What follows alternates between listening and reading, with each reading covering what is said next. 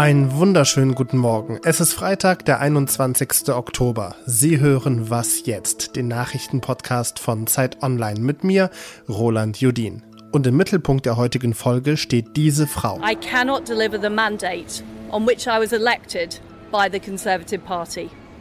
I have therefore spoken to His Majesty the King to notify him that I am resigning as leader of the Conservative Party. Liz Truss ist gestern zurückgetreten. Ist das ein neuer Höhepunkt in der politischen Krise in Großbritannien? Die Analyse liefert gleich unsere London-Korrespondentin. Außerdem öffnet heute die Frankfurter Buchmesse ihre Türen für alle Besucherinnen. Bisher war sie ja nur fürs Fachpublikum geöffnet. Wofür sich ein Besuch lohnt, das hören Sie auch in den nächsten Minuten. Jetzt bringen Sie aber erstmal die Nachrichten auf den neuesten Stand. Ich bin Anne Schwedt, guten Morgen. Die Staats- und Regierungschefs der EU haben eine Teileinigung im Energiestreit erzielt. Ratspräsident Charles Michel schrieb in der Nacht auf Twitter, dass sich die Länder einig seien, jetzt Maßnahmen auszuarbeiten, um die Energiepreise für Haushalte und Unternehmen einzudämmen. Bundeskanzler Olaf Scholz sagte, die Länder hätten sich auf gemeinsame Gaseinkäufe verständigt. Die sollen auf Vorschlag der EU-Kommission teilweise sogar verpflichtend sein. Außerdem sollen die EU-Energieminister am kommenden Dienstag prüfen, wie Preisausschläge durch Spekulation am Gasmarkt verhindert werden können. Noch keine Einigung gibt es bei der Frage, ob eine gemeinsame Obergrenze für Gaspreise eingeführt werden soll. Um die Energiepreise geht es heute Vormittag auch im Bundestag. Da wird über das geplante milliardenschwere Paket abgestimmt, das die Energiepreise senken soll. Stimmen die Abgeordneten zu, dann darf der Wirtschaftsstabilisierungsfonds Kredite bis zu 200 Milliarden Euro aufnehmen. Das Geld ist vor allem für die geplante nationale Gaspreisbremse und die Strompreisbremse gedacht. Von der Union kommt die Kritik, dass völlig unklar sei, für welche Maßnahmen das Geld gebraucht werde. Spannend wird also zu sehen, ob die Union überhaupt zustimmt. Redaktion Redaktionsschluss für diesen Podcast ist 5 Uhr. Werbung. Sie hören gerne Krimis? Dann sollten Sie den spektakulären Auftakt der neuen Reihe von Arne Dahl nicht verpassen. Auf den Spuren angeblicher Klimaaktivisten deckt Ermittlerin Eva Nümann skrupellose Anschläge auf und geht der Frage nach, wo ist die Grenze zwischen dem Kampf um ein berechtigtes Anliegen und Gewalt. Stummer Schrei heißt das Hörbuch, ist erschienen im Hörbuch Hamburg Verlag und wird gelesen von mir, Peter Lonzek. Viel Spaß.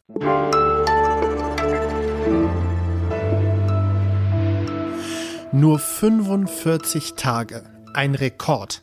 So kurz war noch nie eine Premierministerin oder ein Premierminister im Amt. Liz Truss ist gestern als britische Regierungschefin und Vorsitzende der konservativen Tories zurückgetreten. Bis ein Nachfolger oder eine Nachfolgerin gefunden wird, wird sie zwar noch geschäftsführend tätig sein, aber die politische Krise in UK hat wieder mal einen neuen Höhepunkt erreicht. Bettina Schulz, London-Korrespondentin für Zeit Online. Bettina, Warum jetzt? Warum tritt sie jetzt zurück, wo sie doch eigentlich bei ihren letzten öffentlichen Auftritten erst noch vorgestern sich sehr kämpferisch gegeben hat? Ja, ist richtig. Ähm, aber seitdem ist also ihre Regierung völlig im Chaos versunken. Unter anderem deshalb, weil sich in der Regierung, im Kabinett praktisch ein Bruch, eine Konfrontation aufgetan hat zwischen ihrer Seite, der Seite der Brexit-Hardliner, die das Land in ihrem Sinne umgestalten wollten, und auf der anderen Seite äh, eher moderateren Kräften wie dem neuen Schatzkanzler Jeremy Hunt, der genau das Programm über den Haufen geworfen hat, damit die Kapitalmärkte wieder Vertrauen fassen. Das heißt, Truss hat gesehen, das Programm, mit dem sie kandidiert hat, hat keine Mehrheit mehr, sie kann es nicht durchsetzen, sie ist damit gescheitert und deshalb hat sie gestern den Rücktritt angeboten. Und die große Frage ist jetzt, Bettina, wer kommt jetzt? Wer tritt die Nachfolge an? Welche Namen kursieren in Großbritannien? Ja, also erstaunlicherweise natürlich mal wieder Boris Johnson, ja. Ob das wirklich ernst gemeint wird, ähm, ernst gemeint ist, muss man sehen. Also äh, in der Partei hat er äh, großen Rückhalt, aber nicht in der Fraktion. Die Fraktion aber entscheidet und da hat der ehemalige Schatzkanzler Rishi Sunak die größten Chancen. Der ist ein Moderator, der hat auch vor dem radikalen Programm von Truss ja gewarnt. Ähm, der könnte es also werden. Kandidieren wird höchstwahrscheinlich auch die äh, äh, die Parlamentsvorsitzende Penny Mordaunt, die hat aber zu wenig Erfahrung. Vielleicht auch Suella Braverman, die Innenministerin, die gestern zurückgetreten ist und die praktisch eine Vertreterin des scharfen rechten Flügels der Hardline Brexiteers ist. Kann denn eigentlich überhaupt neues Personal, also egal wer Premierminister oder Premierministerin wird, diese Krise lösen? Weil gefühlt steckt Großbritannien seit dem Brexit in einer permanenten Krise.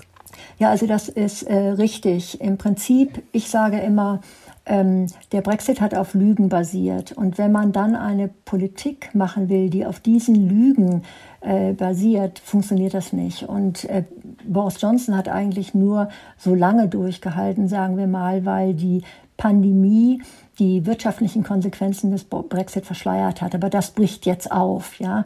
Und äh, deshalb hat jetzt diese neoliberale Hardliner-Fraktion ähm, der konservativen Partei es versucht mit der radikalen Umgestaltung der Wirtschaft und ist damit gescheitert. Sehr, sehr interessant. Vielen Dank für deine Einschätzung. Bettina Schulz, London-Korrespondentin für Zeit Online. Danke dir. Ja, alles Gute nach Berlin. Und wer die Nachfolge von Liz Truss antritt, das wollen die konservativen Tories bis Ende nächster Woche klären.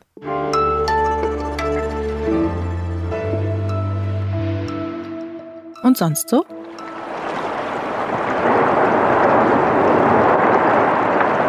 So klingt es, wenn ein Gletscher in Südchile abbricht. Zumindest ist das der überirdische Sound.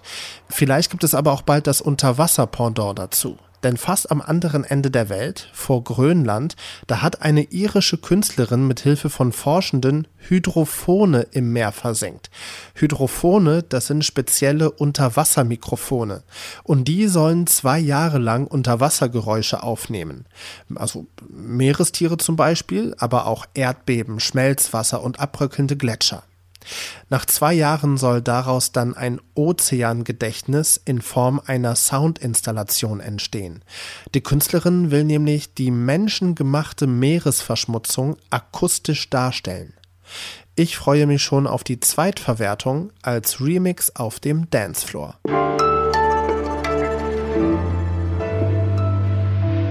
Ein Kulturereignis für Völkerverständigung, ein Gegenmodell zu einer Echokammer, ein Ort des Diskurses und Miteinanders. Das sagen die OrganisatorInnen über die Frankfurter Buchmesse. Die ist ab heute nicht mehr nur fürs Fachpublikum geöffnet, sondern für alle. Die Messeverantwortlichen sagen auch, in einer Welt der Mehrfachkrisen und ideologischen Grabenkämpfe will die Buchmesse den demokratischen und friedlichen Austausch stärken. Ja, also bescheiden sind die Ziele der Buchmesse nicht gerade. Werden die auch dem Selbstanspruch gerecht? Die Buchmesse Verantwortlichen? Das weiß David Hugendieck, Literaturredakteur von Zeit Online. Hi. Hallo. David, du durftest ja schon auf die Buchmesse. Merkst du schon was vom demokratischen Austausch dort? Naja, das ist, das ist natürlich erstmal demokratischer Austausch, das ist natürlich erstmal so ein schönes so großes Wort, dass es ja auch wieder recht leer wird da drin. Ne? Also natürlich ist, also ist der Buch, ist die Buchmesse, so ist es ja auch angelegt, ist ja immer ein Ort von Begegnung, Diskussion und so weiter. Und natürlich sind auch die großen Krisen, die, die, die da genannt wurden, natürlich auch alle sehr, sehr sichtbar. Also es geht sehr viel um die Ukraine, es sind sehr viele ukrainische Schriftsteller hier. Auch am Donnerstag, nee, ähm, am Freitag bekommt ja auch der Jerzy Schadan halt den Friedenspreis des deutschen Buchhandels es, es geht viel ums Klima, es geht viel um, um die Demokratie an sich und so weiter. Das heißt, so gesehen ist die Beschäftigung mit diesen Krisen und eben das Reden über diese Krisen natürlich schon sehr präsent. Dann lass uns jetzt mal über das sprechen, worum es auf der Messe geht, die Bücher. Über welche Bücher wird am meisten auf der Messe diskutiert? Das ist, äh, das ist eine sehr gute Frage. Ich glaube, es geht sehr viel halt um die ukrainische Literatur, es geht sehr viel um den Jerzy Schadan. Es geht auch sehr viel um das Buch von Harald Welzer und Richard David Precht. Es ist aber wirklich schwer zu sagen, welche Bücher hier am meisten diskutiert werden, weil tatsächlich hier ein so hohes Aufkommen an Buchvorstellungen, an Lesungen, an Debatten ist, dass, ich, dass es mir schwerfällt, da eine eindeutige Antwort zu geben. Dann schauen wir mal auf das Ehrengastland. Spanien ist es in diesem Jahr. Was macht denn die spanische Literatur so besonders? Die spanische Literatur, ich meine, das ist eine, ist eine sehr vielfältige Literatur, auch eine sehr lange, mit einer großen Geschichte, natürlich als, Cervantes und so weiter. Und tatsächlich ist die spanische Gegenwartsliteratur hochinteressant derzeit. Also das sind vor allem Autoren wie Fernando Arumburu, das ist ein baskischer Autor, ist wahrscheinlich auch der, der hier am meisten gelesene baskische Autor der Welt. Und ähm, Andrea Abreu, das ist eine sehr, sehr junge äh, ähm, Autorin aus Teneriffa. Also, ist, also man, man, man kann sich hier schon sehr von der Vielfalt von spanischer Literatur, sowohl historisch als auch gegenwärtig, jemand sich auch überzeugen. Und das ist auch ein sehr, sehr schöner Auftritt hier von Spanien. Sagt David Hugen, die Literaturredakteur von Zeit Online. Danke dir und noch viel Spaß auf der Messe. Danke auch. Und das war die Frühausgabe von Was jetzt? Heute Nachmittag informiert sie meine Kollegin Konstanze Keins im Update. Mein Name ist Roland Judin. Schönen Start ins Wochenende Ihnen.